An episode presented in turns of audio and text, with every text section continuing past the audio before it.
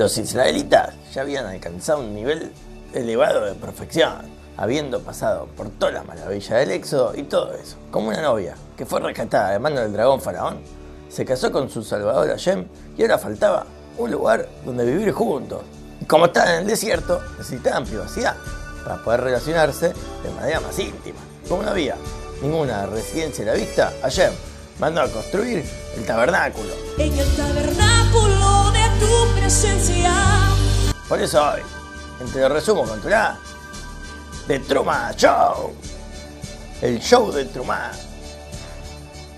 El tabernáculo es el Mishkan, palabra que connota la idea de residencia, de la raíz Yahan, habitar, residir, pero también significa Mashkon, una garantía de préstamo. Lo que significa que Hashem garantizaba a los israelitas que él iba a morar con ellos siempre y cuando ellos devuelvan el préstamo aceptado en el contrato matrimonial que fue la entrega de Torah. Te digo, ni me sorprende. O sea, cumplir con las reglas de convivencia marital. Planchar, cocinar, limpiar y proveerle a nuestro marido, Dios, todo lo que necesita para su satisfacción personal. Mm, mira con la cara feminista que te mira Juana de Arco. O sea que al final era toda una relación con intereses y condiciones patriarcales. Pero bueno, no todo estaba tan mal. Pero a fin de cuentas, Hashem nos provee a cambio la paz, la armonía, la felicidad, la abundancia y una eternidad de todas esas cosas. Mmm, con la cara de confianza que te miran los billones de judíos muertos por todas las persecuciones antisemitas de la historia. Pero bueno, esto no es para deprimirse. Aunque sabemos el final de la historia, por ahora hagamos de cuenta que vamos a vivir por fin en una residencia con nuestro querido y amado marido, Dios. Y nada en el mundo tiene más valor. Así es este amor que no se rompe. Entonces Dios pide que para construir la casa hace falta una donación de parte de todos, que se llama Trumá. ¿Y qué significa terumá? Significa ofrenda.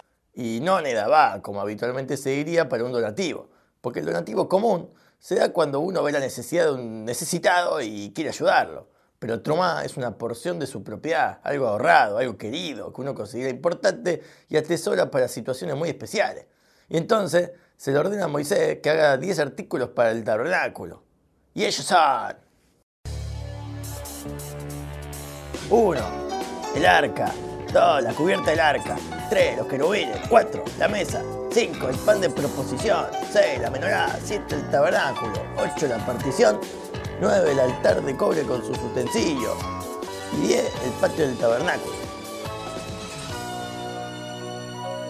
Para construir cada una de estas cosas hacía falta donar 15 materiales, que entre ellos había algunos bastante raritos y difíciles de conseguir. Y ellos son 1. Oro 2. Plata 3. Cobre 4. Lana turquesa, que era una lana que estaba teñida con la sangre de un animal rarísimo, acuático llamado quilazón, que sale del agua una vez cada 70 años. 5. Lana púrpura. Esta era teñida de una sustancia llamada argamán, que nadie sabe qué es. 6. Carmesí. Tus labios de rubí, de rojo carmesí. Que venía de un árbol raro que no tiene frutos, sino pequeñas vainas como lentejas. Y cada una de esas tenía 100 gusanos llenos de sangre. Y al presionar la vaina salían sangre de sus caparazones. Y así obtenían el tinte necesario, que era el carmesí. Los mercaderes, en cambio, dejan secar la vaina y después la sumergen en agua para que se vuelva roja como la sangre. Y se utiliza para colorear caramelo y confite. Y aunque se hace de estos gusanos, los caramelos son kosher, porque los gusanos ya estaban secos y son como polvo. Y además porque no se come los gusanos, sino la tintura que se disuelve en el agua. No puedo creerlo, Tenshinhan. Eso jamás había pasado. 7. Lino. 8. Lana de cabra. 9. Pieles de carnero, rojas, curtidas y coloreadas con tintura roja. 10. Pieles de tajash. Este era el cuerpo de un animal kosher, que habitaba en el desierto y tenía un único cuerno en el medio de la frente. Y la piel era un diseño de seis hermosos colores. Mmm, con la cara sospechosa que te mira el unicornio arcoíris. Unicornio mágico de colores. Brinca, brinca, brinca por todos los rincones. Y 11. Madera de Shittim, que es acacia, que venía de un árbol que Jacob se le ocurrió llevar con él cuando fue a vivir a Egipto. Para más adelante volvérselos a llevar al desierto cuando salían de Egipto. Y justo, justo, justo lo iban a precisar para elegir el tabernáculo. O Jacob era un alto profeta o era un alto timador. Y tenía copia del examen antes que Dios lo entregue. No, no, no, no, no, no, no, no, no, no, no. Mm, Bueno, sí. 12. Aceite de oliva para iluminar la menorá. 13. Perfumes para el incienso. 14. Piedra Johan. Esta era una piedra preciosa de color brillante rojo llamado rubí.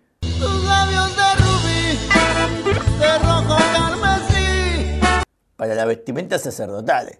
15. Piedra de relleno. Era para el pectoral del sumo sacerdote. Bueno, y con esto concluyó la lista de 15 materiales que corresponden a los 15 viajes de 500 años que se pueden hacer por el cielo antes de llegar a la presencia divina que está por encima de ellos. Increíble. Porque existen siete firmamentos, cada uno con un grosor de un viaje de 500 años. Y por eso también el rey David compuso 15 salmos llamados Cánticos de los Ascensos. Increíble. También corresponden las 15 palabras de la bendición sacerdotal, que traía la energía de todos esos viajes y firmamento galáctico hacia la tierra y al pueblo. ¡Uy, loco! ¡Qué buen palo! Entonces cada uno donó la cantidad que estaba en su buena voluntad de donar, sin envidia ni comparativa, porque era totalmente anónimo.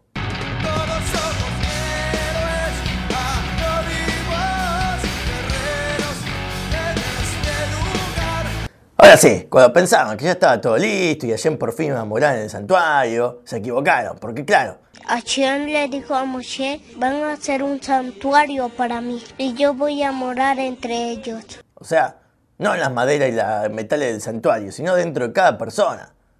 Y yo me pregunto, ¿para qué se molestó a todo el pueblo a buscar, como locos, todos esos ingredientes tan raros y necesarios para que al final le diga que va a morar dentro de cada uno? Ni me sorprende. El único motivo por el cual debían molestarse en elegir un edificio físico era para motivar el espíritu del pueblo.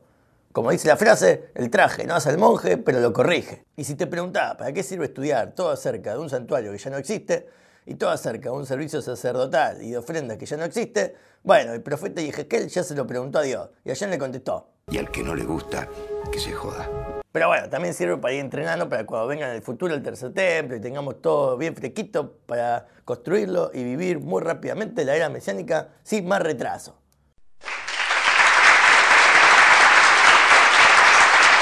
Además, un dato de vital importancia es que si una persona entraba al tabernáculo no podía ver ni el arca, ni la cubierta, ni los querubines porque estaban tapados por la cortina. Pero Moisés veía todo y podía entrar al santo santuario cuando se le cantaba para hablar con Dios. Y a Moisés no se le ocultó nada. Cuando mientras estaba escribiendo todo esto, de repente el autor del Medán lo es. La fuente de la cual saco todo esto para decir el resumen, falleció en este mismo momento y no pudo terminar su obra. Que la fuerza te acompañe, a Couli.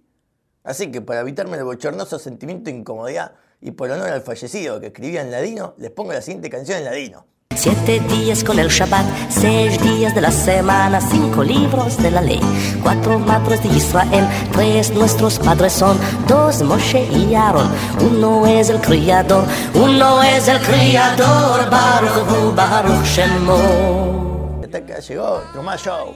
Si no te gustó, compartir igual. Muy bueno la semana. Adiós.